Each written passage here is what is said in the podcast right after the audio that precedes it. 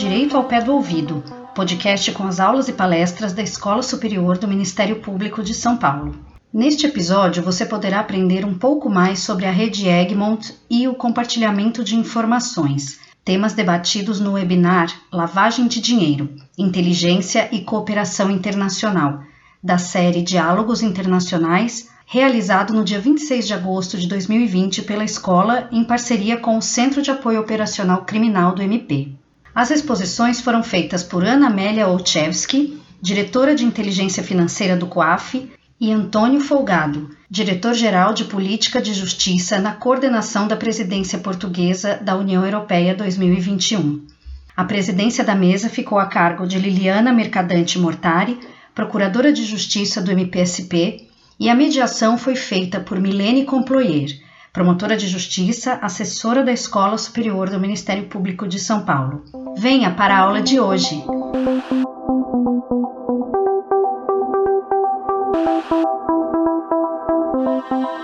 Bom dia, doutor Paulo Sérgio, diretor da nossa Escola Superior do Ministério Público, que em tão pouco tempo, colhida pela pandemia, coube se reinventar, se reorganizar e passar a produzir 100% de seu conteúdo via digital.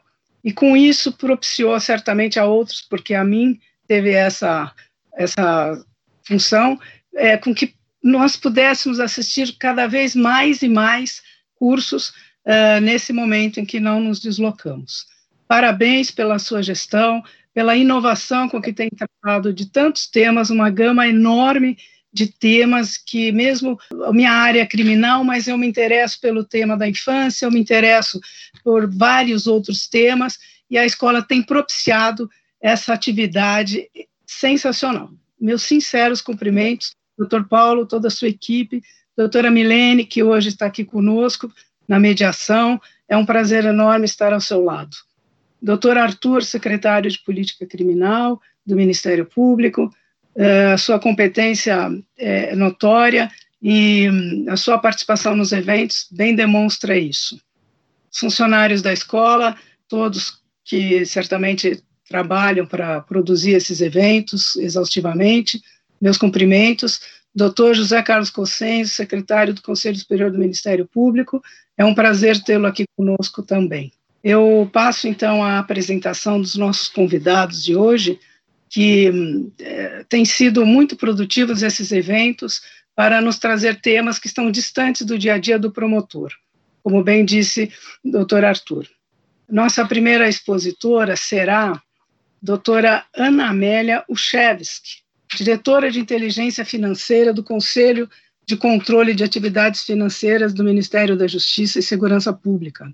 É auditora fiscal da Receita Federal do Brasil desde 1995 colaboradora desde 2014 como palestrante em eventos de capacitação hum. organizados pelo Comitê Interamericano contra o Terrorismo e da Comissão Interamericana para o Controle de Drogas. Atuou como coordenadora operacional de investigação da Receita Federal. Doutora Ana Amélia, é um prazer tê-la conosco no dia de hoje. E ainda temos conosco o nosso representante de Portugal, doutor Antônio Folgado, diretor-geral de Política de Justiça do Ministério da Justiça de Portugal, membro da delegação portuguesa no GAFI, em representação do Ministério da Justiça, desde 1993, consultor do Banco Mundial, Fundo Monetário Internacional e Nações Unidas. Doutor Antônio, é uma honra tê-lo tê ao nosso lado e em breve vamos ouvi-lo também. Eu então passo agora, agradeço mais uma vez à escola, na pessoa do Dr. Paulo, a oportunidade de participar de um evento tão uh, interessante como esse que veremos agora. Passo a palavra à doutora Milene, que fará a mediação do evento. Muito obrigada. Muito bom dia a todos e a todas. É, gostaria de fazer uma saudação especial a todos os componentes dessa nossa mesa virtual. É, iniciar meus cumprimentos de uma forma muito breve ao Dr. Paulo Sérgio Oliveira Costa, a quem agradeço a confiança por ter me chamado para compor a equipe da Escola Superior do Ministério Público. Tem sido uma experiência extremamente gratificante para mim e também por permitir que eu faça a mediação dos trabalhos de hoje. Também gostaria de cumprimentar o Dr. Cossenzo, que está conosco hoje, é, digníssimo secretário do nosso Conselho Superior do Ministério Público, doutor Arthur Pinto de Lemos Júnior, secretário especial de Políticas Criminais, que por longo tempo atuou de forma brilhante no GDEC, o Arthur era nosso consultor né, dos promotores de justiça que estavam é, ingressando no, no GAECO, e antes a gente não tinha essa, essa miríade de treinamentos, as informações eram escassas, o promotor não está acostumado a investigar, ele não é treinado para isso, e o Arthur sempre foi uma grande referência para todos nós. Cumprimentar também a doutora Liliana Mercadante Mortari, nossa procuradora de justiça, e queridíssima na, na, Escola Superior do Ministério Público, sempre vemos a sua participação, nos acompanhando e prestigiando os nossos eventos. É, Para nós é um prazer tê-la conosco, doutora Liliana, e uma grande satisfação. Cumprimentar também os nossos expositores de, de hoje, a, do, a doutora Anamélia Uchelski, diretora de Inteligência Financeira do COAF, e o doutor Antônio Folgado, né, diretor-geral de Política de Justiça, na coordenação da, da presidência portuguesa. É, Para nós é uma grande alegria tê-los conosco.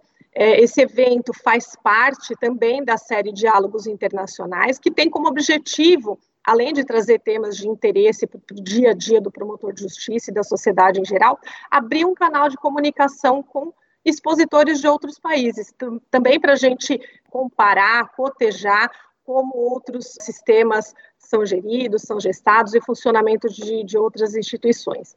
Hoje vamos tratar do tema mais amplo, lavagem de dinheiro, inteligência e cooperação internacional, e o tema dessa mesa, especificamente, é sobre o grupo de Egmont e o compartilhamento de informações. É, o compartilhamento de informações de inteligência financeira ele se tornou uma pedra angular na, no combate ao terrorismo e à lavagem de dinheiro nos últimos anos. O mundo inteiro acaba concordando que, para se combater esse tipo de criminalidade financeira, organizada, transnacional, não basta que os países se fechem com suas informações, é necessário ter uma autoridade que compile essas informações, é, analise essas informações financeiras e dissemine essas informações financeiras de modo que elas possam ser apuradas pelas autoridades para verificar ou não a ocorrência de um delito. E da mesma forma, não é, é viável que essas autoridades, de, essas unidades de inteligência financeira guardem apenas essa, essas informações para dentro do seu país. Essas informações elas têm que ser trocadas com outros países para que essa efetividade tenha alcance mundial, porque o crime ele é muito fácil levar dinheiro daqui para fora, de lá para cá, é, não, não tem fronteiras. Então a troca desse tipo de informação também não deve ter fronteiras. É, obviamente que dentro de determinadas regras. E hoje, as perguntas que nós vamos fazer aqui, que os expositores vão tratar, elas são de suma importância, né? é, principalmente porque é um tema novo para nós, enquanto instituição, novo acho que até para o mundo, né? o mundo começou a se preocupar com isso na década de 90, e acho que a gente precisa, é, e essas informações, esses entendimentos também não estão assentes nem na doutrina, nem na jurisprudência. Então, discutir como essa troca de informações ela é feita, é, como, como se troca informações de inteligência financeira, elas são efetivamente informações de inteligência? Como que elas fazem para ingressar em uma investigação? Aliás, elas podem ingressar em uma investigação? Se sim, quais as cautelas que nós temos que tomar? Há que ter sigilo, há que se, há que se resguardar a fonte. Então, tudo isso é muito novo, ainda está em ebulição, em discussão no Brasil.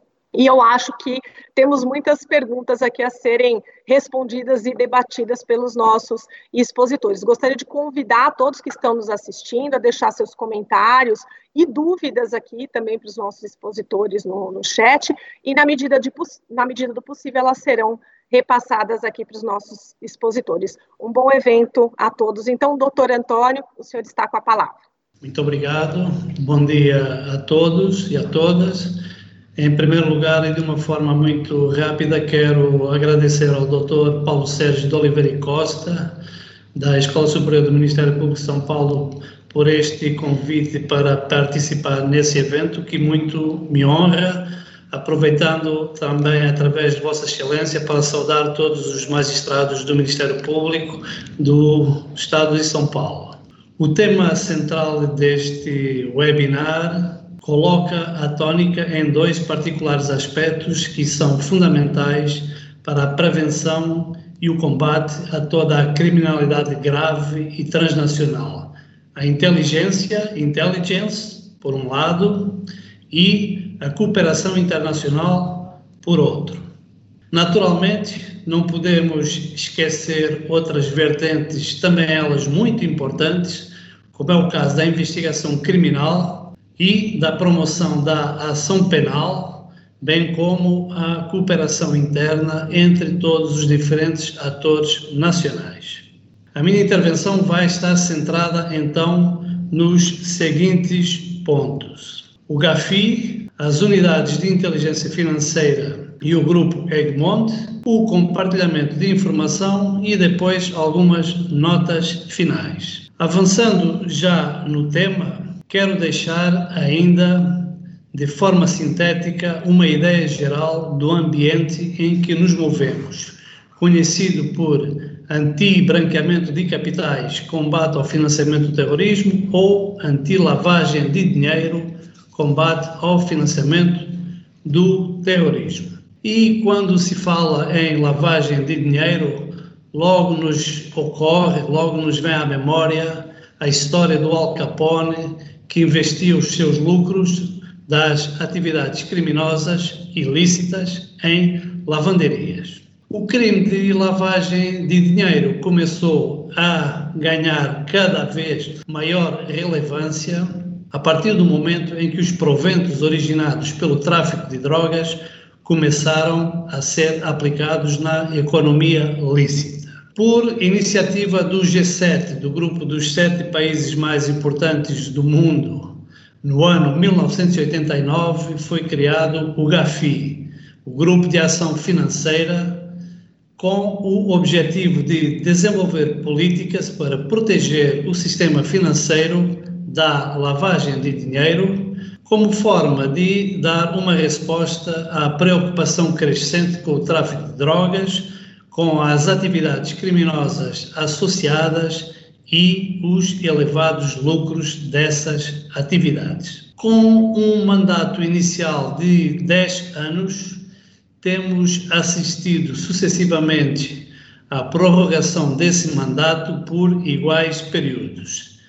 Não se pode dizer mais hoje que o GAFI seja uma força-tarefa sendo visto atualmente como uma entidade cristalizada e consolidada no plano internacional.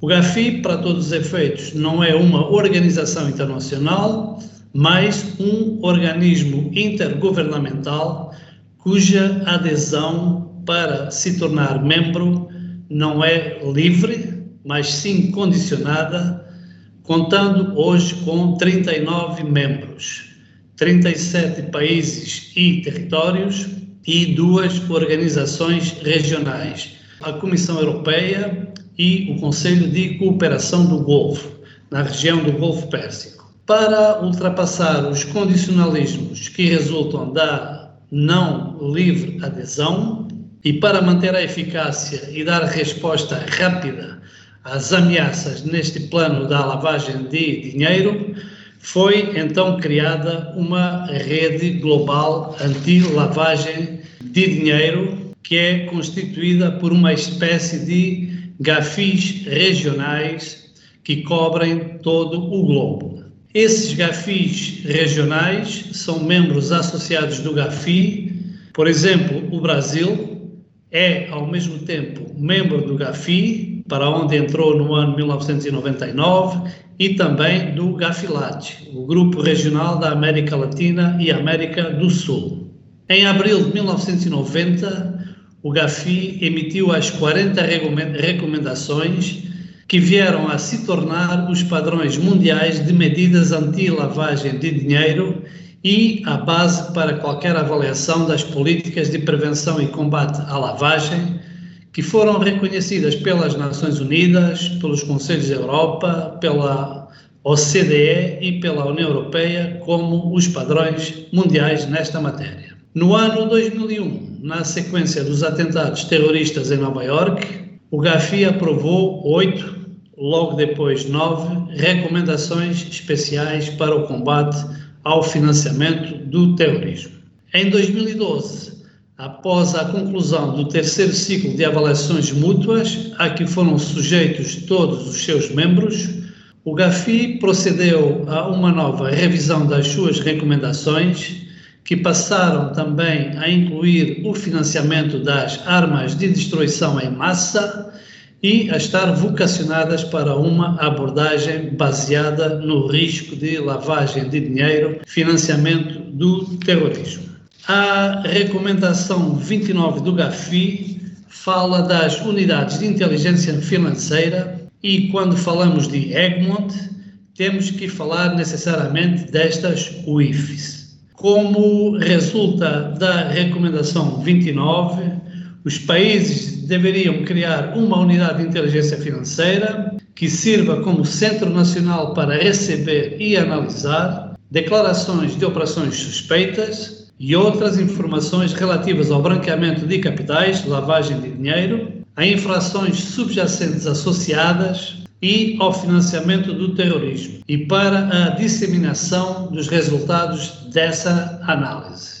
As WIFs devem estar em condições de obter informação adicional por parte das entidades responsáveis pela transmissão de informação e deve ter acesso em tempo útil às informações financeiras, administrativas e policiais para desempenhar cabalmente as suas funções.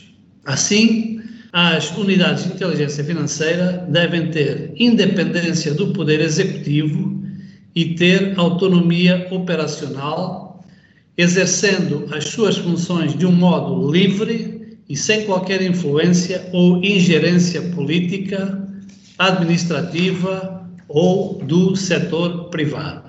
Daqui podemos inferir que as WIFs são hoje um elemento central no combate à lavagem de dinheiro e ao financiamento do terrorismo, porquanto toda a arquitetura institucional de prevenção e combate a estes crimes não dispensa a intervenção destas unidades. Aliás, tanto assim é que as WIFs vieram a ver reconhecida a sua importância sendo feita uma referência expressa a estas unidades, por exemplo, nas convenções das Nações Unidas, na Convenção contra a Criminalidade Organizada Transnacional, no seu artigo 7 e na Convenção contra a Corrupção, no seu artigo 15, bem como nas diretivas da União Europeia nesta matéria de lavagem de dinheiro, a mais recente do ano 2018 nomeadamente no seu artigo 32. A nota interpretativa da recomendação 29, no seu parágrafo 13, diz expressamente: os países deveriam assegurar que a UIF tenha em conta a declaração de princípios do grupo Egmont e os seus princípios para a troca de informações entre unidades de inteligência financeira em matéria de lavagem de dinheiro e de financiamento do terrorismo. E também que as UIFs se devem candidatar à adesão ao grupo Egmont. O que é então o grupo Egmont? O grupo Egmont é uma rede informal de UIFs, hoje que já atinge o número de 164 UIFs de todo o mundo que funciona como uma plataforma para o intercâmbio seguro de conhecimentos e de informação financeira para combater a lavagem e o financiamento do terrorismo. Esse grupo foi criado no ano 1995, na sequência de uma reunião organizada no Arenberg Palace Egmont, em Bruxelas, e em 2008 estabeleceu a sua sede em Toronto, no Canadá. O objetivo do Grupo Egmont é fornecer um fórum para que as UIFs de todo o mundo cooperem para melhorar o combate à lavagem de dinheiro e ao financiamento do terrorismo e promover a implementação de programas nacionais nesse domínio. E o Grupo Egmont apoia as UIFs, nomeadamente através da expansão e sistematização da cooperação via compartilhamento recíproco de informações, aumento da eficácia, oferecendo treinamento e promovendo o intercâmbio de pessoal para a melhoria dos conhecimentos e capacidades dos funcionários das UIFs, fomento de um canal seguro de comunicações entre as UIFs através do uso das novas tecnologias, como é o caso da Egmont Secure Web, para a promoção de uma maior coordenação e apoio entre as UIFs, para a promoção da autonomia operacional das UIFs e para a promoção da criação de UIFs em conjunto com os países.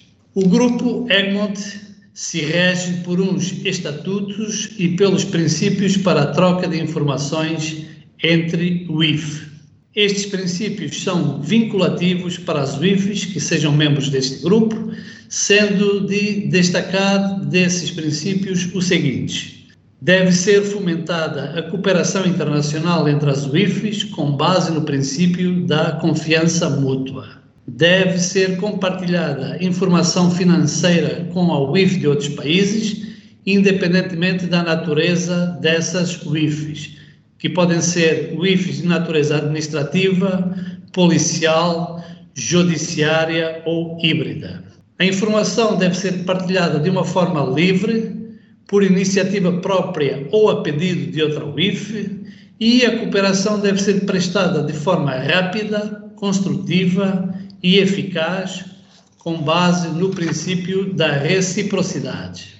Para o exercício da sua missão, as UIFs devem ter acesso ao maior leque possível de informação financeira, administrativa e policial devem estar também em condições de levar a cabo diligências em nome de UIFs estrangeiras e partilhar com essas UIFs toda a informação que seria capaz de obter como se essas consultas fossem realizadas no seu próprio território nacional. Naturalmente que estes princípios do grupo Egmont se referem também às obrigações das UIFs solicitantes e das UIFs receptoras do pedido, condições para a resposta, casos de recusa de cumprimento do pedido, proteção e confidencialidade dos dados e canais seguros para a troca de informações. Eis-nos então chegados ao compartilhamento de informações. Compartilhamento de informações não é mais do que uma forma de cooperação, seja ela interna ou internacional. E, no campo da lavagem de dinheiro, financiamento do terrorismo, essa cooperação deve ser prosseguida e incentivada entre todos os órgãos e entidades com responsabilidades nesta área. Assim, falarei agora um pouco dos diferentes tipos de compartilhamento de informações consoante as entidades ou os órgãos que estejam envolvidos. Desde logo na cooperação entre as unidades de inteligência financeira, e as autoridades de supervisão e de fiscalização do setor financeiro e do setor não financeiro, bem como com os sujeitos ou entidades obrigadas que comunicam operações suspeitas de lavagem ou de financiamento do terrorismo. Todas as leis nacionais fazem uma referência ao dever de comunicação. E quando falamos em dever de comunicação, estamos nos referindo ao, referindo ao dever de comunicação de operações suspeitas. Essa comunicação deve ser feita ao BIF, seja por um banco ou por qualquer outra entidade do setor financeiro, seja por uma agência imobiliária ou outra atividade ou profissão do setor não financeiro, seja também pelas próprias autoridades de supervisão ou de fiscalização, quando, no contexto das suas atividades, descubram situações que indiciem a prática de crimes de lavagem ou de financiamento do terrorismo. Nesta cooperação, cabe ao IFE providenciar o retorno de informação, a retroalimentação, o feedback às entidades obrigadas e às autoridades setoriais sobre qual o encaminhamento que foi feito e qual o resultado da, da comunicação de operação suspeita que recebeu. A UIF deve também informar sobre a qualidade e o conteúdo das comunicações de operações suspeitas, no sentido de melhorar a informação nelas contida, bem como proporcionar ou disponibilizar meios para a transmissão eletrónica de cooperação de comunicações de operações suspeitas e deve manter também relações próximas com os sujeitos e entidades obrigadas. Além disso, a UIF deve também ela ter preocupações de natureza preventiva, devendo emitir alertas e fazer a transmissão de informação atualizada sobre riscos, métodos e tendências de lavagem e financiamento do terrorismo, indícios e elementos caracterizadores da suspeição que permitam a detecção de operações que devam ser objeto de comunicação. Preocupações relevantes quanto às fragilidades dos dispositivos de prevenção e combate à lavagem ao financiamento do terrorismo existentes noutros países. Por exemplo, sempre que a UIF tenha conhecimento que o sistema nacional de um determinado país é um sistema frágil, fraco, que não existe grande controle, que não é feita muita investigação ou muita inteligência em matéria de lavagem de dinheiro ou de financiamento de terrorismo, essa UIF deve comunicar às entidades nacionais esta situação para que, por exemplo, o setor financeiro tenha cuidados, tenha deveres acrescidos sempre que entra numa relação de correspondência bancária com um banco, com entidades financeiras desse país onde as fragilidades existem. Em alguns países, as SWIFT têm também poderes de supervisão e de emitir regulamentação sobre lavagem e financiamento do terrorismo, como é o caso do Brasil em relação a algumas atividades e profissões não financeiras. Um segundo nível de compartilhamento de informações é entre as UIFs e o Ministério Público. Em regra, as UIFs mesmo aquelas que são de natureza policial, como é o caso de Portugal, em regra, não fazem investigação criminal. O seu papel é o de recolher, receber, tratar e analisar as comunicações de operações suspeitas e outra informação proveniente de diferentes fontes que pode ajudar ou que está relacionada com a prevenção e investigação das atividades criminosas de que provenham os fundos ou outros bens para serem lavados. Numa diferente perspectiva, uma comunicação de operação suspeita não é uma notícia do crime, não é informação sobre a prática de um crime ou de que um crime foi cometido. É, pelo contrário, algo anterior que acontece num momento anterior. anterior. Por exemplo, uma operação ou uma transação que levanta suspeitas, que não é feita de acordo com os procedimentos normais, que é inabitual, porque não coincide com o perfil do cliente.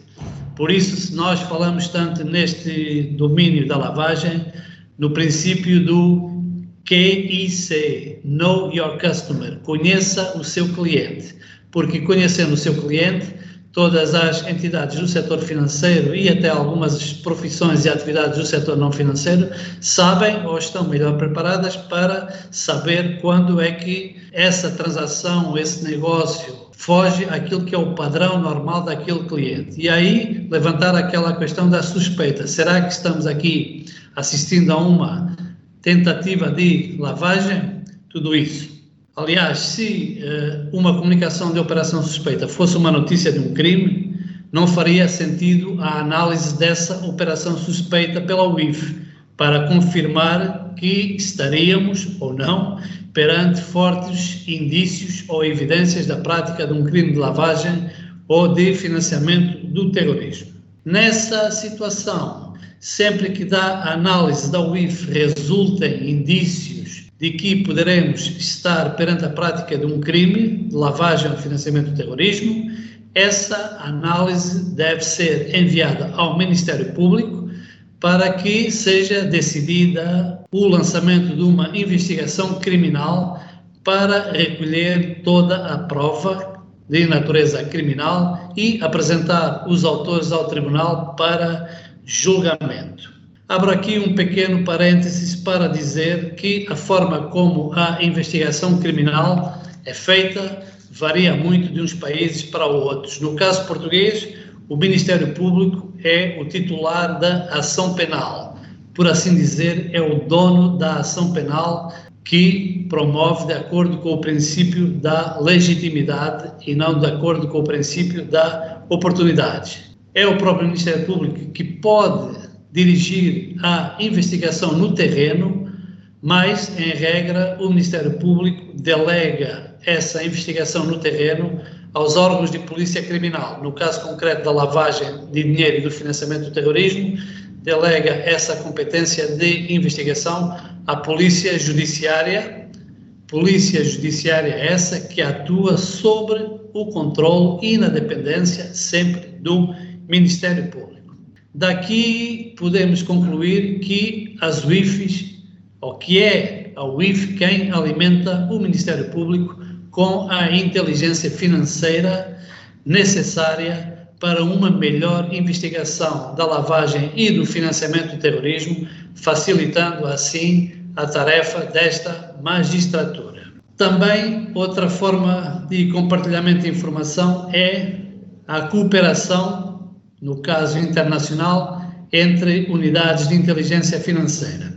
Como já referi atrás, as UIFs devem estar em condições de cooperar amplamente com as suas homólogas estrangeiras tendo por referência os princípios vigentes no grupo Egmont para a troca de informações. Efetivamente, a recomendação 40 do GAFI refere expressamente que as autoridades competentes dos países, onde se incluem as UIFs, devem, de forma rápida, construtiva e eficaz, proporcionar as mais amplas possibilidades de cooperação internacional em matéria de lavagem de dinheiro e financiamento do terrorismo, crimes precedentes e, inclusivamente, outros crimes, se for o caso.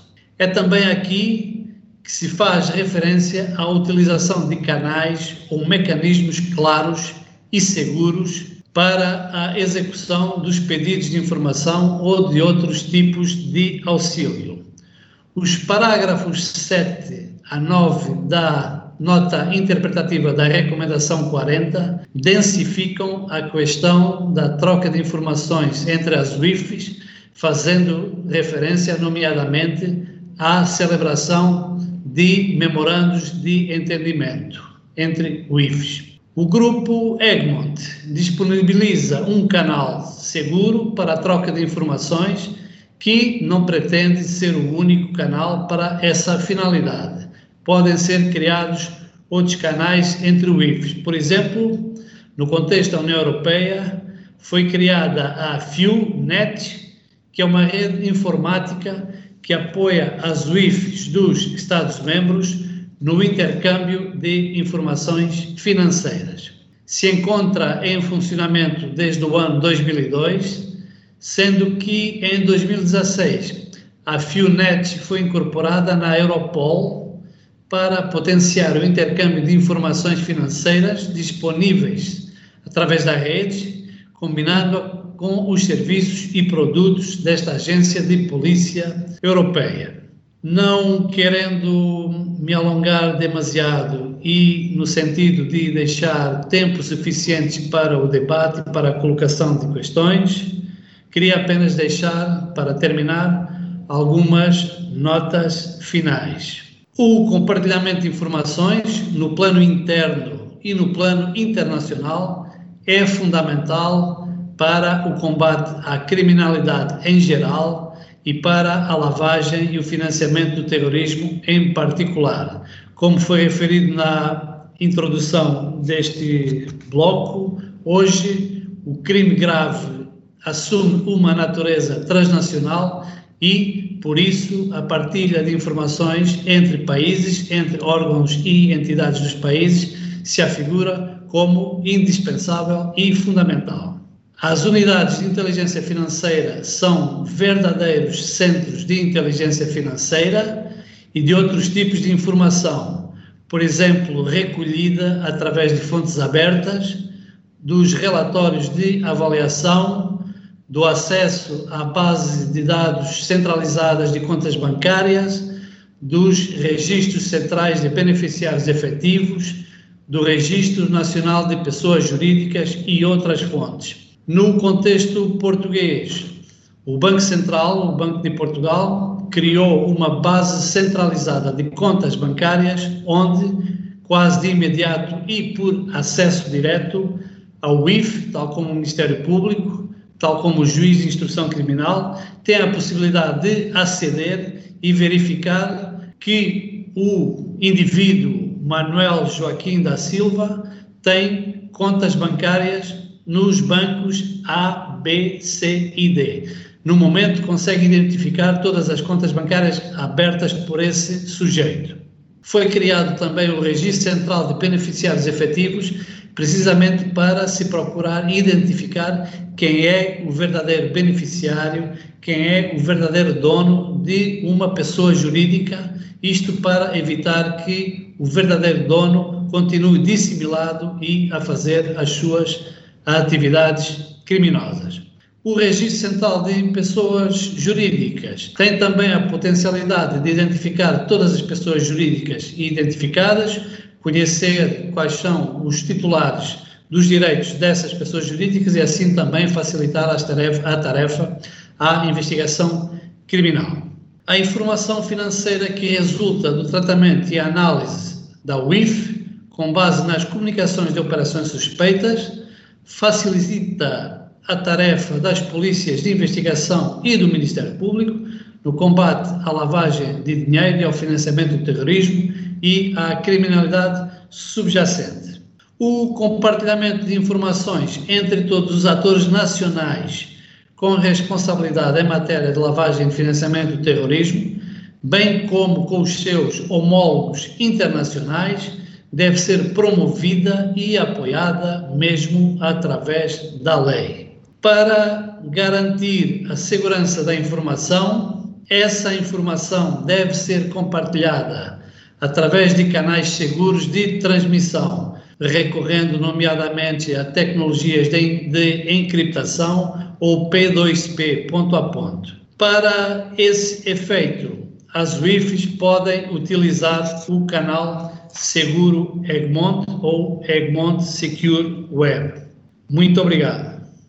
Muitíssimo obrigada. Nós que agradecemos, doutor Antônio, pela sua apresentação. Foi extremamente importante para traçar esse panorama geral sobre compartilhamento de informações e sua importância na lavagem de dinheiro, no combate à lavagem de dinheiro. E agora, sem maiores delongas, então, eu vou passar a palavra para Ana Amélia Uchelski. Espero ter pronunciado corretamente o seu nome. Ana Amélia, você está com a palavra. Obrigada.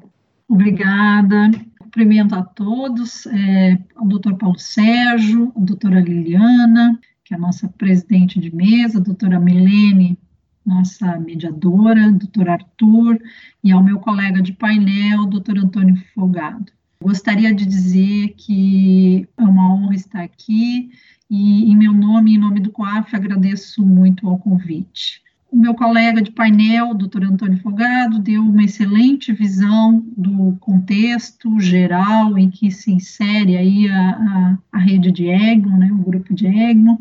Então, eu optei, na minha apresentação, por trazer aspectos mais operacionais dessa cooperação entre as unidades de inteligência financeira. Né.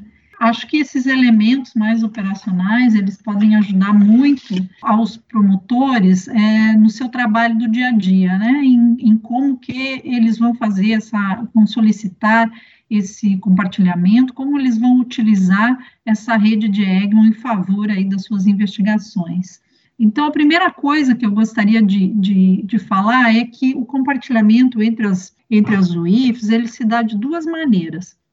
A primeira delas é o compartilhamento através de uma solicitação da UIF às suas contrapartes estrangeiras. Então, é quando o COAF solicita a outra UIF né, informações. E essas solicitações, elas se originam nas demandas dos senhores, né, nas demandas das autoridades competentes, assim como nas demandas da própria UIF, quando a gente está examinando lá algum caso e quer elaborar aí uma informação de inteligência, um relatório de inteligência sobre determinado assunto, determinada denúncia que existe lá no, no, no banco de dados do COAF, nós podemos também solicitar essas informações.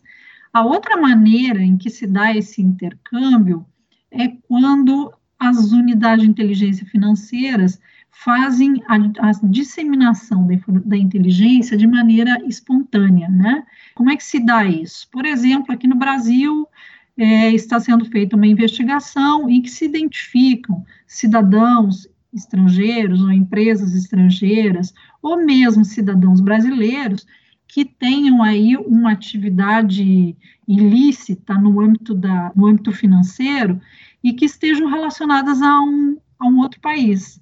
Então, o que, que faz o COAF? O COAF junta as informações, obviamente tendo os cuidados necessários com relação a, às vezes, uma investigação está ainda é, maturando em sigilo, né? A gente, às vezes, tem que ter esse, esse cuidado. Mas a gente junta essas informações e faz uma disseminação, então, para essa unidade de inteligência estrangeira. Da mesma maneira que muitas vezes está ocorrendo uma investigação no exterior e nós recebemos isso espontaneamente. Né?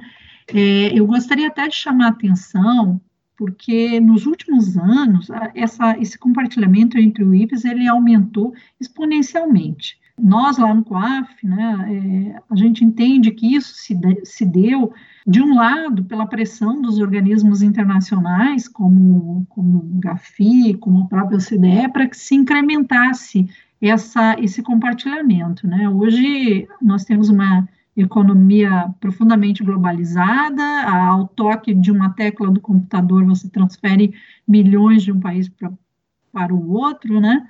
Então, é necessário, não, não existe inteligência sem se abrir para esses cenários em outros países, né? Então, tem aumentado muito. Um outro fator que, que nós entendemos seja bastante importante para esse aumento das, da, do intercâmbio são todos esses escândalos internacionais que se viu aí, como, por exemplo, os Wikileaks, né, é, o Panama Papers, né, a própria, e a própria Lava Jato, aí, é, trazendo um pouco para o âmbito do Brasil, né, eu até tive o cuidado de ir lá buscar na página da, do Ministério Público Federal a quantidade de, de cooperação jurídica internacional que, que houve, né, durante, que tem havido aí durante a, a, Operação Lava Jato, a investigação da Operação Lava Jato. Então, é, o Brasil solicitou informações de para 61 países, né, e é, recebeu solicitações de 40 países com relação à investigação da Lava Jato. É claro que isso, né, é aquela comparação, a cooperação jurídica que a gente chama de formal, né, mas isso se refletiu muito na questão da cooperação entre o IFES. Aqui também eu queria fazer uma ressalva, embora a rede Egmont seja uma rede informal, a cooperação em si, ela não é, é a cooperação de inteligência financeira em si, ela não é informal. Né? Como bem falou o doutor Antônio Folgado, a rede Egmont, ela tem uma série de princípios e regras que têm que ser seguidas. Então, ela é uma cooperação mais expedita, ela não demora tanto como uma cooperação jurídica, ela não tem todos aqueles requisitos, mas ela é formal no sentido de que esses princípios e regras precisam ser obedecidos. Né? E aí eu também queria passar uma mensagem para vocês que eu, que eu entendo que é bastante importante com relação a que informações, a como fazer essa, essa cooperação. É, é, algo bastante simples, né? Por exemplo, para obter as informações de uma, de uma UIF estrangeira, o que se necessita é preencher aquele formulário do SEIC, o SEIC-C, né, que todas as autoridades têm acesso, e fazer essa solicitação. O que, que vai acontecer? O COAF vai receber esse, esse formulário SEIC preenchido e vai ali olhar se tem todos os requisitos, né? A gente tem quatro requisitos básicos que devem ser observados, que eu vou falar um pouquinho mais à frente. É, uma vez que nós recebemos esse pedido, nós vamos colocar é, no formato que a EGNO exige, né, um formulário próprio, vamos fazer a tradução, essa tradução normalmente se faz a cooperação é, no idioma inglês, vamos fazer a tradução e vamos mandar então aí para a nossa contraparte estrangeira. Essa cooperação de parte do COAF, a, esse trabalho de parte do COAF é relativamente rápido. É claro que a resposta um pedido de cooperação vai depender de qual para qual o IF está pedindo. Algumas são mais expeditas, outras demoram mais, mais. Agora, uma coisa interessante no âmbito de Egmont é que existe uma certa fiscalização, se eu poderia dizer assim, é sobre esse tempo de resposta, né? Há, há um controle, há uma preocupação do grupo de, de, de para que essas respostas não demorem muito tempo, senão a investigação acabou e a resposta não chegou ainda. É, como eu falei anteriormente, essa, essa cooperação aumentou muito, e no âmbito aí do COAF, tem um dado bem interessante que, se nós compararmos o primeiro semestre de 2019 com o primeiro semestre agora de 2020, mesmo com esse cenário de pandemia, que está todo mundo trabalhando aí em um ritmo, alguns com algumas dificuldades, esse número aumentou 175%. Então, é um dado bastante interessante, né, que demonstra esse movimento crescente. Óbvio que naqueles anos mais intensos da Lava Jato, né, a cooperação entre as, os pedidos de cooperação que nós fizemos aí as nossas contrapartes, eles é, foram assim pontos fora da curva, né? Mas no geral nós vemos esse esse viés de aumento. Uma coisa que é interessante são esses critérios que um pedido de cooperação necessita ter. Né? Então, por exemplo, a primeira coisa é a identificação do alvo, né, da pessoa física ou jurídica sobre a qual a gente quer informação. E aí a identificação eu chamo atenção, porque às vezes a gente recebe lá um, um pedido de, de, de, cooperação, e nesse pedido a pessoa coloca nome, CPF. É, o CPF é um dado que não ajuda a identificar, né? A, a unidade estrangeira não vai conseguir identificar a pessoa pelo, pelo CPF. Então, para que ela possa fazer essa identificação, o máximo de dados, além do nome, é, que for possível colocar nesse pedido, deve ser colocado, como, por exemplo, o endereço da pessoa, se for disponível, o número de passaporte, se for uma empresa, por exemplo, uma offshore, você está pedindo informação dos Estados Unidos e sobre a atividade de uma empresa offshore que foi constituída no Panamá, então todos esses dados têm que ser colocados, às vezes algum número de identificação que se tem acesso, né, é para que possibilite é, é, a identificação, né? É como a gente receber aqui no Brasil um pedido do, do João Francisco da Silva, né? São milhares e seria é quase impossível a gente conseguir definir quem seria realmente o alvo. Então, o máximo de informações possíveis para identificar esse alvo. É, uma outra questão que é bastante importante é o relacionamento do alvo com o país de origem, né? O, o doutor Antônio falou muito bem da questão do phishing, da, também o doutor Arthur no início falou da phishing expedition, né? O que, que é isso? É eu pedir, por exemplo, fazer um pedido de cooperação sobre determinada pessoa e dizer, me dá tudo que tem aí. Pedir para um país, me dá todas as informações que tem sobre esse fulano de tal aí. Ou e pedir a vários países a informação sobre uma determinada pessoa. Então, eu não tenho nenhum dado concreto, e eu estou fazendo uma pescaria. Né? Então, o que, que precisa? A relação daquele alvo com o país de origem. E essa relação é dada, ah, tem familiares que residem, tem empresas, tem bens, enfim, qual a relação dessa pessoa com aquele país? Uma outra coisa que é necessária, assim, seria um breve resumo do caso, muito mais para dizer que crime que a gente está buscando, né? É uma investigação de corrupção, de tráfico de drogas, dando alguma noção é, do que se está investigando, de maneira que a contraparte estrangeira tenha como buscar melhor essas informações, né? E também é muito importante estabelecer o que se deseja, né? É, não dá para dizer assim, me mande tudo aí que tiver do, do, do João da Silva. É, é, isso não funciona assim. Então, é, você tem que pedir, olha, eu quero saber se essa pessoa que tem família no, no país é se ela tem alguma empresa, se ela tem alguma conta bancária, enfim, tem que, tem que dar é, o que se quer, né? Buscar o que se quer. Também é, é, muito importante saber que nem sempre a gente vai ter todas essas informações, porque as bases de dados que os países dispõem são diferentes. Por exemplo, aqui no Brasil, nós temos uma coisa que eu acho excelente, que chama-se Cadastro dos Clientes do Sistema Financeiro, nosso CCS. Por exemplo, países como Estados Unidos não têm esse cadastro. Então, aqui no Brasil, nós podemos saber quem tem conta, em qual banco, se existe uma procuração, alguém que tem a procuração para utilizar essa conta. Já em, em outros países não existe esse cadastro, então pode ser mais difícil identificar uma conta bancária. Da mesma maneira, por exemplo, aqui no Brasil nós temos o controle do câmbio centralizado pelo Banco Central e nós temos no, lá no acesso no COAF um sistema que se pode fazer uma pesquisa de todos os câmbios realizados por uma pessoa, né, remessas, recebimentos, né, chama-se PECAM esse sistema, e que em muitos países não, esse sistema não está disponível. Uma outra coisa que é bastante importante, né, é a maneira de se utilizar essa informação.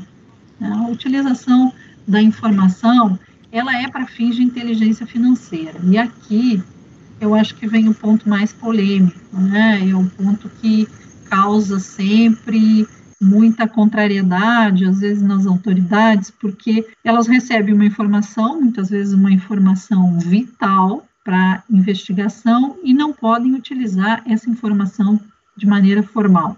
Eu comentava já em outra palestra que eu fiz a respeito de, de como funciona essa cooperação, de que se uma autoridade utiliza indevidamente essa, essa informação, coloca num processo sem a devida autorização, o país pode ser até suspenso, Diego. Né?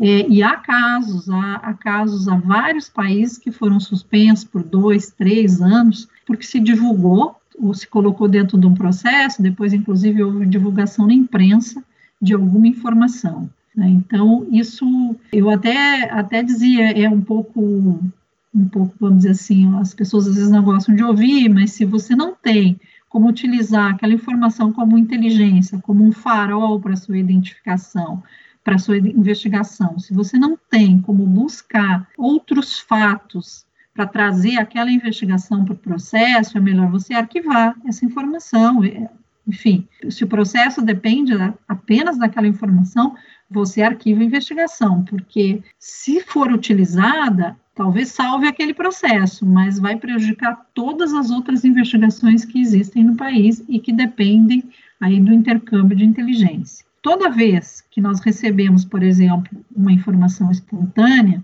é, nós perguntamos ao IFE, a contraparte estrangeira, se nós podemos disseminar como inteligência para a autoridade brasileira. Nesse caso, eles, em 100% dos casos, autorizam. Quando se faz a pergunta, é possível colocar isso num processo? Normalmente a resposta é não. Né? Então, não me lembro, não me recordo, nesse tempo todo que estou no COAF, de alguma vez ter sido autorizada a colocação num procedimento formal. Né? Uma outra coisa que é bastante interessante nesse, nessa rede de intercâmbio é a retroalimentação desse sistema. E até para dar um exemplo, não faz muito tempo a gente recebeu uma informação espontânea é, sobre um caso de uma brasileira que estava envolvida com aqueles foreign fighters, né, que são aqueles aquelas pessoas que vão lutar lá na Síria, enfim. E nós fizemos essa informação para a autoridade brasileira, né, que dizia respeito, né, sobre essa pessoa e continuamos as nossas pesquisas, então, sobre a pessoa informada e descobrimos muito mais informações aqui no Brasil. Descobrimos que essa família dessa pessoa tinha relação até com outros países, né? E automaticamente a gente fez a informação para o país que originariamente tinha mandado a informação e também para outros terceiros países que estavam envolvidos. Então, por isso é muito importante também fazer a informação espontânea, né? Porque existe uma retroalimentação. Outro país é, pode ter alguma coisa de interesse é, do Brasil. Outra coisa que é, que é bem importante é que nós, é, em função dessa, desse aumento, estamos aí num trabalho árduo para aumentar a nossa equipe, né? Hoje nós temos aí três pessoas na equipe de Egmont. Para quem não sabe, a equipe do COAF é bem reduzida. O COAF tem ao todo aí 70 funcionários, imaginando pessoas da área de supervisão e de logística. A área de inteligência financeira tem mais ou menos metade desse, desse quantitativo. Então, nós em, em, razão assim de um plano, de um planejamento que nós temos de aumentar essa cooperação espontânea, nós estamos aí tentando incrementar a nossa equipe. De minha parte, é isso que eu, que eu teria a colocar e, e eu vou deixar esse tempo para as perguntas, que eu acho que a partir das perguntas a minha fala pode ser mais útil. Então, seria isso. Muito obrigada. É, Ana Amélia, muitíssimo obrigada também pela sua exposição foi extremamente elucidativa, principalmente em relação a essa, esse aspecto mais prático sobre a utilização da rede, sobre como utilizar esse tipo de informação. E eu vou tomar liberdade agora aqui, então, de repassar algumas perguntas para os nossos expositores que foram feitas por aqueles que estão nos assistindo. Tem uma pergunta aqui da Rosângela, eu acredito que até no decorrer da sua exposição talvez tenha sido respondida, mas se você até puder uh, fazer um reforço, Ana Amélia, é, Rosângela Mota, quais órgãos no exterior eu acesso para descobrir informações corretas sobre o cliente? Então, na realidade, até seria o acesso via COAF, né, por, por meio da rede. Exatamente. Se você está buscando uma informação de inteligência, é através do COAF que você vai, vai fazer, como eu falei anteriormente, né? Pode ser feito via SEIC, né? Deve ser, aliás, deve ser feito via SEIC, colocando aquelas informações que são aqueles requisitos mínimos, né? E aí, o, vamos dizer assim, as informações vai depender daquilo que a, a, contraparte estrangeira, o IF estrangeira, tem, né, à sua disposição. Por exemplo, pode ser antecedentes criminais, pode ser acesso a contas bancárias, o que é muito comum é eles nos mandarem as, as comunicações que os setores obrigados daquele país fazem a, a contraparte, a IF estrangeira, por exemplo, se o país tem cassino, e o cassino fez alguma comunicação é, de operação suspeita sobre determinado alvo, a gente vai receber aqui no Brasil essa informação do cassino, assim como de bancos, de, do setor imobiliário, né? Então, essas informações disponíveis, elas vão variar de país para país. Perfeito. Tem uma pergunta, doutor Antônio, aqui do, do João Paulo Gabriel de Souza, e eu vou direcioná-la especificamente ao senhor, porque a pergunta é sobre Portugal. Em Portugal, o Ministério Público necessita de autorização judicial para acesso a dados bancários e fiscais? Em Portugal, há questionamento sobre compartilhamento de dados entre a UIF e o Ministério Público? Então, são duas perguntas. Primeiro, se o MP precisa de autorização para acesso a dados bancários e fiscais. E segundo, se há um questionamento sobre esse compartilhamento de dados entre a UIF e o Ministério Público. Até para contextualizar é, essa pergunta aqui do João Paulo para o senhor, no ano passado nós tivemos uma decisão uh, do Supremo Tribunal Federal, do ministro Toffoli, que acabou por suspender é, algumas investigações do, é, do, Ministério Público, das polícias, que tivessem em seu bojo relatórios de inteligência financeira. Essa decisão perdurou por alguns meses e, posteriormente, tanto o ministro acabou autorizando né, a permanência dessas informações, resguardadas algumas cautelas de, de sigilo no âmbito das investigações, mas, ao final, o plenário e o próprio ministro acabou por entender, então, sobre a validade de troca desse tipo de informação. Então, acho que é, é daí que vem a pergunta também do João Paulo, para verificar se em Portugal também houve um questionamento similar e, e se isso chegou a ser discutido em algum momento pelas Cortes Superiores. Muito obrigado pela, pela questão.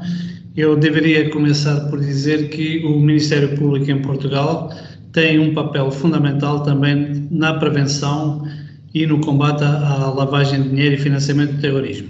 E devo explicar que talvez seja um, um, um país original pelo facto de a lei de lavagem, a lei de prevenção e combate à lavagem de dinheiro e financiamento do terrorismo, que é a lei 89 do ano 2017, é a mais recente, impõe que a comunicação de operações suspeitas, quer pelas autoridades do setor financeiro, quer pelas entidades do setor não financeiro, devam ser remetidas ao mesmo tempo para o IF e para o Ministério Público.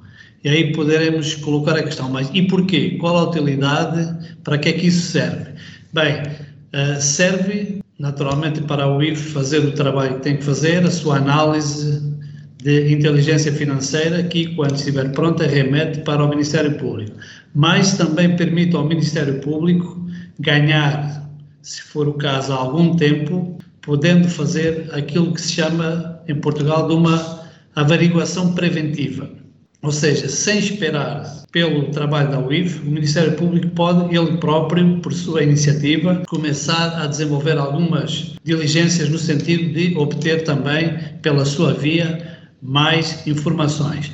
Noutra perspectiva, essa dupla, digamos, esse duplo canal de transmissão de comunicações de operações suspeitas serve também para que o Ministério Público, enquanto garante da legalidade, para que o próprio Ministério Público faça um controle da legalidade e, por exemplo, permita verificar que numa situação absurda em que a UIF recebe a comunicação de operação suspeita de um hipotético caso em que esteja envolvido, por exemplo, uma alta individualidade, um banqueiro, um político, seja quem for, e coloca essa comunicação de operação suspeita na gaveta e não faz o trabalho que tem que fazer. Portanto, por um lado, permite uma averiguação prévia, obtenção de informação, por outro, permite também esse controle da legalidade. Respondendo mais em concreto quanto à questão, o Ministério Público pode, por sua iniciativa e sem qualquer obstáculo, ter acesso à, à base de dados centralizada de contas bancárias, no contexto de uma investigação de lavagem ou de financiamento do terrorismo. Primeira parte da questão penso que está uh, respondida. Em Portugal não houve qualquer problema quanto à intervenção do Ministério Público, da utilização de inteligência financeira, não, é ponto, é ponto assente e é pacífico que entre nós o Ministério Público tem de facto essa função, essa competência que está perfeitamente plasmada no seu estatuto e que lhe permite utilizar a inteligência financeira que chega da UIF sem qualquer tipo de questionamento de outros órgãos. Muito obrigado. Perfeito, muito obrigada. Temos uma pergunta aqui do Murilo Pereira. Ele questiona: é possível rastrear operações financeiras por meio de criptomoedas no âmbito das UIFs? Aí pode ser para os dois. Se alguém já tiver alguma experiência com criptomoedas em âmbito de UIF, fiquem à vontade. Bom, eu vou colocar é, no, no, caso brasileiro aí. Nós temos bastante dificuldade de rastrear a questão da, das, criptomo, das criptomoedas, né? E eu acho que essa dificuldade também é, acontece em outros países do mundo, né? A maioria dos países do mundo ainda não tem regulamentação sobre, sobre esse tema. E assim, o que, que se consegue rastrear mais facilmente é quando existe uma exchange envolvida, né? Existindo uma exchange, você tem como saber origem e destino, né? Mas, por exemplo, aquelas situações em que você tem as transações chamadas peer-to-peer, -peer, não tem como, seria impossível. E às vezes eu consigo até me, me perguntar assim, fico me perguntando, né? Se eu fosse um criminoso e eu tivesse que esconder as minhas transações, eu utilizaria uma transação peer-to-peer. -peer apesar de que existe algumas restrições nesse tipo de transação, né, vamos dizer assim, ela é menos segura, é, mas entendo que o criminoso ele ele está correndo esse risco, ele ele aceita esse risco, né? Então nós aqui a gente já tem, por exemplo, já, já temos algumas exchanges que comunicam ao COAF operações suspeitas, né? Alguns países sim, você pode é, obter informações mas acredito que a grande maioria ainda está, assim, engatinhando nesse tema, né? E o senhor, doutor Antônio? Eu, procurando complementar um pouco a resposta, a, a questão da, das bitcoins ou dos ativos virtuais é uma questão que é relativamente recente e que já motivou que o próprio GAFI estudasse esse assunto e tenha emitido relativamente recente uma nota interpretativa, creio que a recomendação 25, no sentido de os países começarem de facto a ter e a prestar maior atenção a esta questão. Efetivamente, as transações em bitcoins ou o rastreamento de transações de, feitas através ou com a utilização de ativos virtuais é ainda um problema que subsiste e para o qual ainda não há, digamos, uma resposta rápida, efetiva e com uh, resultados eficazes. Obviamente que isso vai implicar outro tipo também de intervenção, nomeadamente das polícias de investigação criminal que trabalham também com a área da cibercriminalidade, para que de facto toda essa uh, informação relevante seja recolhida. Portanto, eu diria que estamos ainda numa fase de arranque, de eh, enfrentamento desse problema, facto que, por exemplo, motivou já em Portugal que o próprio Banco Central de Portugal começasse a emitir regulamentação para este tipo de transações, com regras, com controle e com, eh, enfim, a eficácia que seja possível fazer esse acompanhamento. Perfeito. É, na Escola Superior do Ministério Público, nós tivemos um evento, e recomendo, está é, tá na área restrita para membros e servidores, dos colegas uh, do CyberGecko, que joga algumas luzes, até no sentido do que a Ana Amélia mencionou, é, relacionado às exchanges, sobre alguma possibilidade de investigação quando se tratar de criptoativos. É, então, recomendo para quem tiver interesse acessar a área restrita da escola, é bem, bem interessante. Foi bem interessante esse evento. Com todas as dificuldades né, inerentes a, a, ao acesso por conta da fácil ocultação né, desse tipo de, de transação, mas joga algumas luzes para esse tipo de, de investigação. Tem mais, mais algumas perguntas? Uma pergunta do Ellington Cardoso. O prazo de report na solicitação e no fornecimento de informações entre os órgãos integradores para o prosseguimento de investigações geralmente é respeitado? Ana Amélia, você poderia nos ajudar a responder essa questão? Como eu comentei anteriormente, não existe um prazo né, para uma UIF dar uma resposta. É claro que é, o próprio grupo Egmont, o Egmont recomenda que essa resposta seja dada no menor tempo possível. Inclusive, existem algumas iniciativas dentro do grupo Egmont até de, de fazer uma espécie de auditoria, vamos dizer assim, né, nessa, nessa questão do, do prazo, porque tem UIFs que respondem muito prontamente, outros que demoram bastante.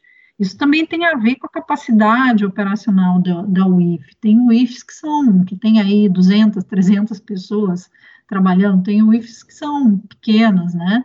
Então, assim, não existe um prazo, né? Eu não, não poderia te dizer, mas na maioria dos casos é relativamente rápido, aí um, dois meses, né? De, de, e outras, claro, dependendo do tipo de informação, também pode, pode em uma semana a informação chegar, mas eu acho que em média eu poderia dizer que é mais ou menos um mês, né, dois meses. Perfeito. Mais uma pergunta do Wellington também. É, o combate à criminalidade é restringido pela não integração entre as instituições em âmbito nacional e internacional, dentre as organizações não governamentais e governamentais, eu acredito que eu acompanhei algumas ações da ENCLA e provavelmente você também, né, Ana aqui, acho que é um assunto que a gente discute na ENCLA, em outros fóruns há muito tempo, essa questão da necessidade de integração entre as instituições que acaba esbarrando em, em N problemas, em N arestas, que, que pouco a pouco a gente tem que solucioná-las e ir avançando né, na medida do possível. Se você puder comentar um pouco sobre sim, essa necessidade sim. de integração. É, eu, eu até, isso, essa questão da integração, do compartilhamento de informações, eu sou muito entusiasta disso e eu sempre fui, eu, eu acredito muito nos trabalhos em força-tarefa, eu acho que é quando a gente tem os melhores resultados. E existe uma tendência internacional é, em fomentar esse tipo de trabalho. Eu, funcionária lá da Receita Federal, trabalhei bastante tempo na área de investigação da Receita Federal, e eu sempre acompanhava bastante as iniciativas, as publicações da, da OCDE, do Grupo de Tributação e Crime. E tem algo que foi é, bastante interessante que eu sempre cito. Em 2011, é, foi feita uma conferência e da qual em Oslo, da qual surgiu o famoso diálogo, famoso para quem é, atua nessa área, mas o diálogo de Oslo. E o que, que prega esse diálogo de, de, Oslo, que aí envolveu uma centena de países, órgãos como GAFI, Banco Mundial? O que, que prega esse, esse, esse diálogo de Oslo? De que é necessário se construir um espaço de cooperação entre é, autoridades tributárias, entre Ministério Público, polícias, até porque assim os recursos da maioria dos estados são recursos limitados. Então, não tem muito sentido se levar investigações, cada um fazendo a sua investigação, quando, na verdade, vários órgãos, às vezes, têm informação sobre a mesma situação, sobre, enfim, com interesses diferentes, né, mas sobre a mesma situação. Então, na esteira desse diálogo de Oslo, vamos dizer assim, surgiram várias iniciativas dentro da OCDE, a própria criação da, da Academia Internacional de Crimes Fiscais, ela trabalha muito, tem cursos de, de investigação financeira e traz ali membros de UIF, membros de polícias, membros de ministérios públicos e coloca todo mundo junto para é, fazer uma formação, para criar essas redes de relacionamento. E uma das coisas que a OCDE prega é essa questão de se construir o que eles chamam de legal gateways, que seriam espaços em que se poderia compartilhar informações necessárias para se tocar melhor uma investigação, né? É claro que isso depende de, de, às vezes, de mudanças legislativas. Aqui, normalmente, isso acontece quando a gente trabalha em força-tarefa e quando tem uma autorização judicial para que se compartilhem informações no âmbito da investigação. Mas eu, eu sou uma entusiasta disso e eu acho que no futuro a tendência, até por essa economicidade dos recursos públicos, é que se tenha cada vez mais integração entre os órgãos. Muito obrigada, Ana Amélia.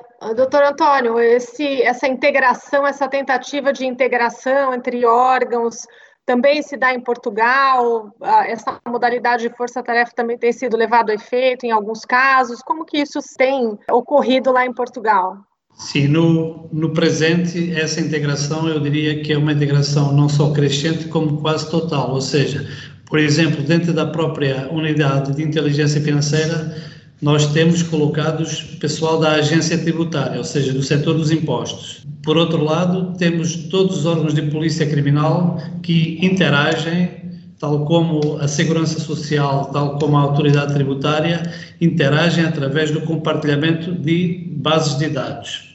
Num plano superior, o próprio Ministério Público, enquanto titular da ação penal, ele próprio interage com todas as entidades relativamente às quais pode ser encontrada informação de interesse para a investigação criminal, sendo, sendo certo que o próprio Ministério Público, no contexto de uma investigação criminal, pode criar equipas conjuntas de investigação com gente do, do setor da Receita, da Receita Federal Portuguesa, gente do setor social, gente da Polícia de Investigação Criminal e gente até do controle das alfândegas. Portanto, tudo isso funciona, digamos, nessa partilha não só de informação, mas como de interação entre os vários órgãos com interesse e competência no combate à, à lavagem de dinheiro.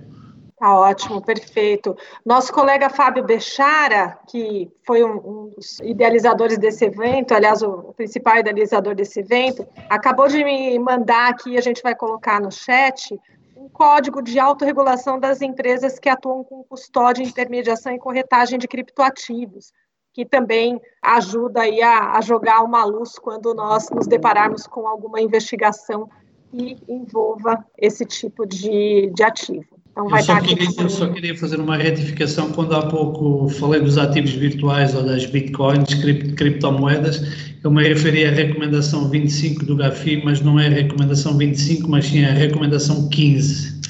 Ah, tá ok. Muito obrigada. Temos uma outra pergunta bem instigante aqui da, da Verônica Cerbasi, na realidade são duas, vou fazer as duas. Qual o valor probante do relatório de inteligência financeira emitido pela UIF e como compatibilizar o acesso ao referido relatório extrajudicialmente com o direito ao sigilo bancário e fiscal? Amélia, você poderia nos auxiliar com essas respostas? Bom, eu, eu fiquei um pouco em dúvida se está se referindo ao relatório de inteligência que nós podemos prover é, oriundo de Egmont ou o relatório de inteligência que nós normalmente fazemos com as comunicações dos setores obrigados é, no Brasil. Então, vou tentar responder as duas coisas. Em primeiro lugar, o relatório de inteligência oriundo de Egmont, ele não deve ser utilizado com esse, com esse valor probante, ele é um relatório, eu diria assim, ele, ele serve para dar uma luz, inclusive ele serve, por exemplo, se você estiver fazendo um MLAT, você tem conhecimento através de um relatório de inteligência de Egmont, que existe uma conta bancária em determinado país, ou que existe determinada situação que você gostaria de receber através do MLAT, você pode utilizá-lo dizendo, ó, tive informação de que existe uma conta bancária aí, né? Até aí se pode se pode utilizar, mas uh, você não pode utilizar para colocar dentro de um processo para justificar, por exemplo, uma, um pedido de autorização judicial para fazer determinada ação, né? Com relação ao relatório que a gente produz aqui no Brasil, isso é, é, é um tema bastante controverso, né? Eu sou da opinião que o relatório de inteligência ele deveria ser usado com muita parcimônia. Há casos que não tem jeito, você precisa colocar o relatório de inteligência dentro do processo, mas há casos em que a gente deveria ter esse cuidado, porque muitas vezes, porque o sistema de inteligência ele funciona porque os setores, né, as, e os setores, quando eu falo setores, os setores são pessoas, são pessoas que trabalham lá no banco e que observam alguma situação e que fazem a, a, a a comunicação de operação suspeita e facilmente o investigado, ele, ele sabe quem fez a, a informação, ele sabe o, a, o local onde ele tem conta, ele sabe quem é o gerente. Então, muitas vezes você está tratando aí de facções, de organizações criminosas, e você está expondo essa pessoa que está contribuindo para o sistema, então você está expondo a sua fonte. Então, eu, eu, eu, sempre digo isso, tem que ter muita parcimônia na utilização do relatório de, de inteligência para colocar dentro de um processo. De outra forma, ele falou do valor probante. O relatório em si, ele não tem um valor probante, ele é um relatório de inteligência. Então, por exemplo, são apontadas ali transações suspeitas, operações suspeitas, e normalmente são algumas operações, não são todas. Então, o que vai ter o valor probante vai ser depois a quebra de sigilo bancário, aquelas informações que vão vir de maneira oficial, né, através de uma requisição é, da autorização judicial e da requisição desses, desses dados aí, por exemplo, ao sistema, aos bancos, no caso de informações do sistema financeiro. Então, me estendi um pouco, mas acho que responde. Não, acho que Acho que ficou ótimo, Ana Amélia, perfeito. Sabe que uh, o Ministério Público de São Paulo, ele sempre foi muito conservador em relação à possibilidade de juntada ou não dos relatórios de inteligência financeira aos autos. Até o doutor Fábio Bechara estiver nos assistindo, na época que ele teve na coordenação do CAEX, foi emitida uma, uma recomendação técnica para que só fosse juntado em último caso, né, para que, que, a gente tentasse obter aquela informação por outros modos. Obviamente que eu, eu, eu compreendo, eu estive dos dois lados, né, eu, eu trabalhei no GAECO por cinco anos, e depois eu uh, coordenei o Laboratório de Tecnologia contra a Lavagem de Dinheiro por outros seis anos, e então eu, eu e, e analisando e remetendo RIFs para uh, os promotores de justiça. Então, eu compreendo os dois lados. Da parte do, do, do, investigador, quem recebe aquela informação na mão, é uma informação valiosíssima. Então, aquele, aquele investigador ele tem uma ansiedade muito grande por fazer acontecer alguma coisa, né? Obviamente que nós sabemos que um relatório de inteligência do COAF, ele não necessariamente vai reportar um crime, ele não vai reportar, ele vai reportar uma situação atípica. Mas é uma situação atípica que é, não é simplesmente é um fato isolado, não é? Porque as comunicações é, que são feitas ao COAF, elas passam por uma triagem, elas são cotejadas com outros dados, elas são analisadas, isso é emitido um relatório quando algo mais substancial, não digo de natureza criminosa, mas quando assim há um indício mais forte de atipicidade efetiva naquela transação. Não, não é toda a comunicação que gera um relatório de inteligência financeira. Isso é até bom ficar claro para todos que estão nos assistindo. Mas aquela pessoa que recebe, ela fica naquela ansiedade de fazer acontecer, porque geralmente é onde há fumaça, fogo. Por outro lado, também né, é, é importante para preservar as pessoas que estão fazendo a reportagem dessas informações e também a forma como, como elas foram obtidas, porque ao revelar como a, o COAF obteve aquelas informações, os criminosos eles são, vão sempre dar um passo à frente, né? Eles vão ver, olha, me pegaram ali é, daquela forma que, que eu atuei, então eu já vou dar um jeito de, né? Isso corre muito, essa notícia corre muito também no mundo do crime, eu vou dar um jeito de fazer de uma outra forma. Então, isso possibilita também que eles acabem encontrando outras maneiras e maneiras mais criativas de ocultar os recursos, de, de lavar os valores, enfim. Então, é importante também para preservar a própria, a própria rigidez ali do, do, sistema. Quanto à compatibilização com o sigilo bancário, Verônica,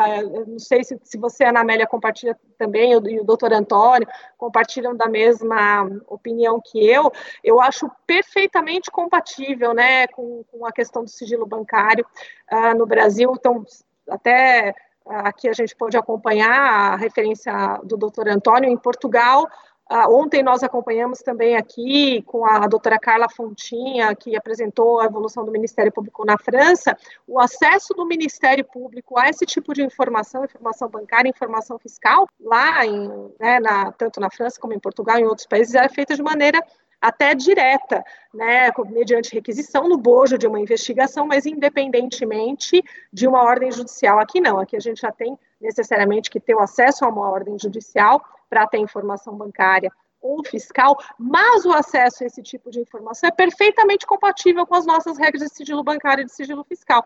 Por que, que eu também entendo isso? Eu, eu acredito, e aí até gostaria de ouvir a opinião de vocês, que essas informações elas são repassadas às, às, unidades de investigação, Ministério Público, Polícia Federal, enfim, com, mediante o compartilhamento daquele sigilo. É, não há, a gente não tem, não tem que falar em quebra de sigilo bancário. Então, quando o COAF recebe uma informação, o COAF custodia aquela informação com sigilo. Por isso que tem o sistema, por isso que a gente tem que acessar via sistema, a gente não tem como pedir informação por fora para o COAF, porque fica tudo absolutamente documentado e resguardado. Quando as unidades de investigação também recebem aquele relatório de inteligência financeira, e isso é muito importante para nós, para a gente é, lembrar sempre, sempre desse tipo de necessidade. Nós também estamos recebendo esse tipo de informação mediante transferência de sigilo. Então, o Ministério Público tem que ser responsável também por gerir bem essa informação, porque a gente está recebendo, isso não foi quebrado, não teve sigilo bancário quebrado aí. A partir do momento que isso é mandado para o COAF, não tem nenhuma quebra de sigilo, tem transferência. Quando a gente recebe alguma informação do COAF, também tem transferência de sigilo, e é muito importante também a gente manter esse sigilo preservado, também por conta da rigidez do sistema e das próprias regras de sigilo bancário. Por isso que eu também entendo que é perfeitamente compatível com as nossas regras de sigilo bancário e fiscal, que eu confesso que eu gostaria que fossem mais flexíveis, como elas são em outros países de tradição democrática, como assim em Portugal, na França, e em outros que o Ministério Público pode ter acesso mediante requisição no bojo de uma investigação. Se vocês quiserem, puderem comentar. Eu queria fazer um reparo, um reparo não, uma, uma, uma, um acréscimo aí, até porque o doutor Antônio colocou, né, de que no, em Portugal, eu até já sabia disso, já, já tive a oportunidade de participar é, de alguns eventos com com o pessoal de, da UIF de Portugal, que lá o Ministério Público recebe as mesmas comunicações né, que, o, que a unidade de inteligência financeira recebe. Eu aqui eu vejo até uma certa dificuldade técnica, né? Então eu queria dar alguns dados para vocês. É, o COAF atualmente está recebendo 25 mil comunicações dia, 20 mil, 25 mil.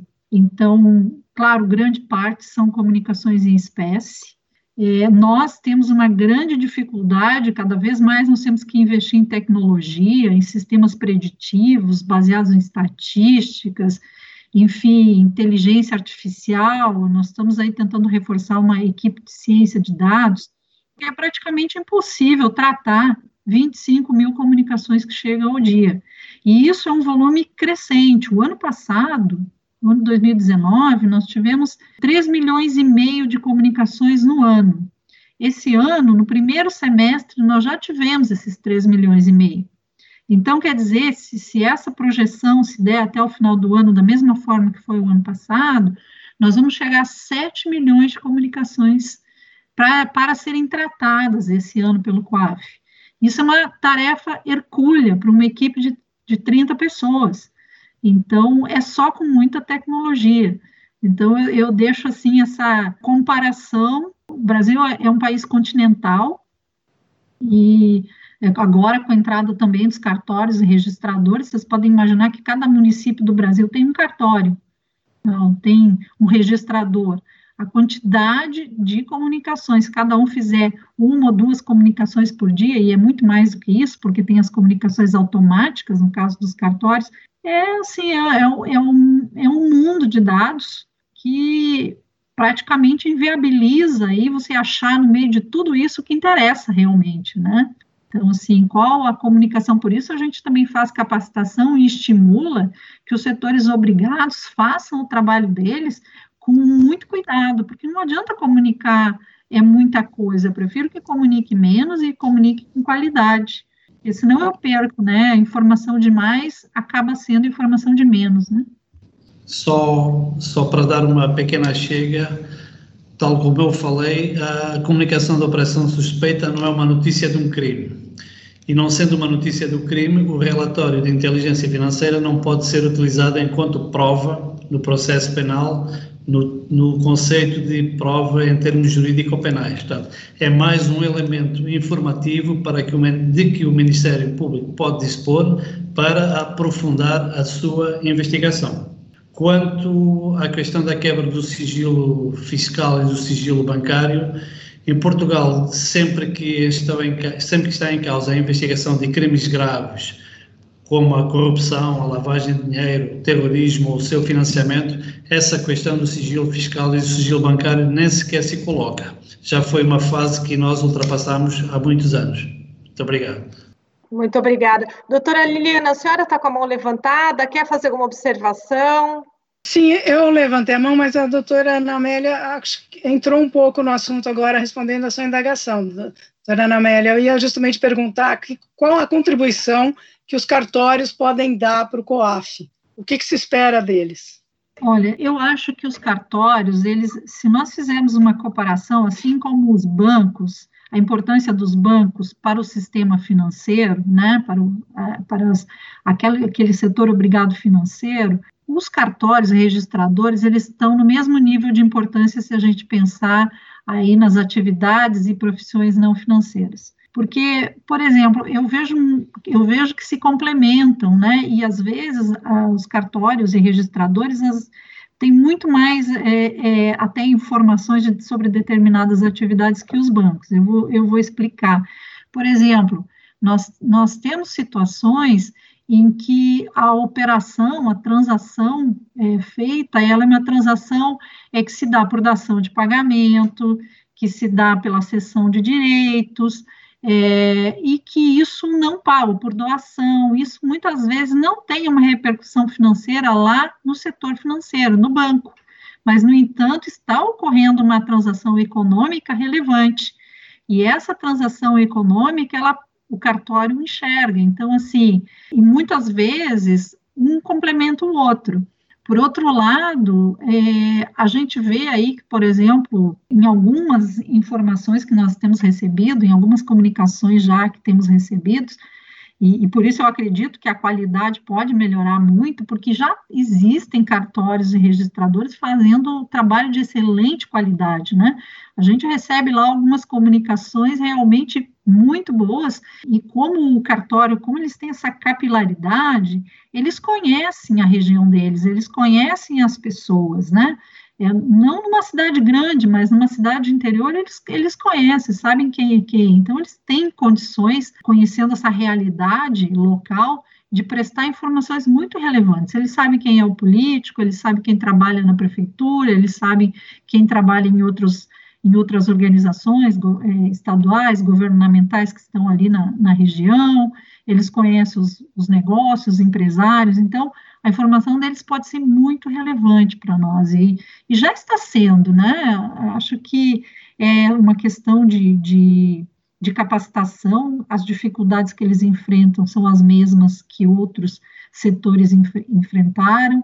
Quando a gente olha as comunicações do sistema financeiro de 10, 15 anos atrás, a gente vê o quanto eles evoluíram, né? Então, eu acho que a, a contribuição deles vai ser bastante relevante. Muito obrigada. Acredito que todos nós tivemos uma manhã muito, muito proveitosa. Eu gostaria de agradecer imensamente aqui a Ana Amélia, ao Antônio, a Liliana, que participaram conosco nessa manhã, e agradecer imensamente, a, acho que contribui muito para o nosso, para o aumento do nosso conhecimento e para que a gente consiga efetivamente ter uma, uma troca e um acesso de informações com muito melhor qualidade e mais eficiência. Então, muitíssimo obrigada. Eu desejo um dia de trabalho a todos. Passo a palavra, então, agora à doutora Liliana. Muito obrigada, Milene. Muito obrigada aos palestrantes, doutora Ana Amélia, doutor Antônio Folgado, que hoje nos trouxeram, nos aproximaram desse tema tão específico e que tenho certeza que muito contribuirá para o trabalho dos colegas lá na, na ponta, como a gente diz, no trabalho do processo propriamente dito. É uma honra estar ao lado dos senhores. Milene, muito obrigada e tenham todos um bom dia.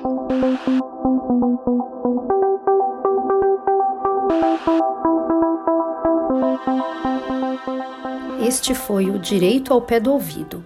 Siga nosso canal e amplie seu conhecimento com a Escola Superior do Ministério Público de São Paulo.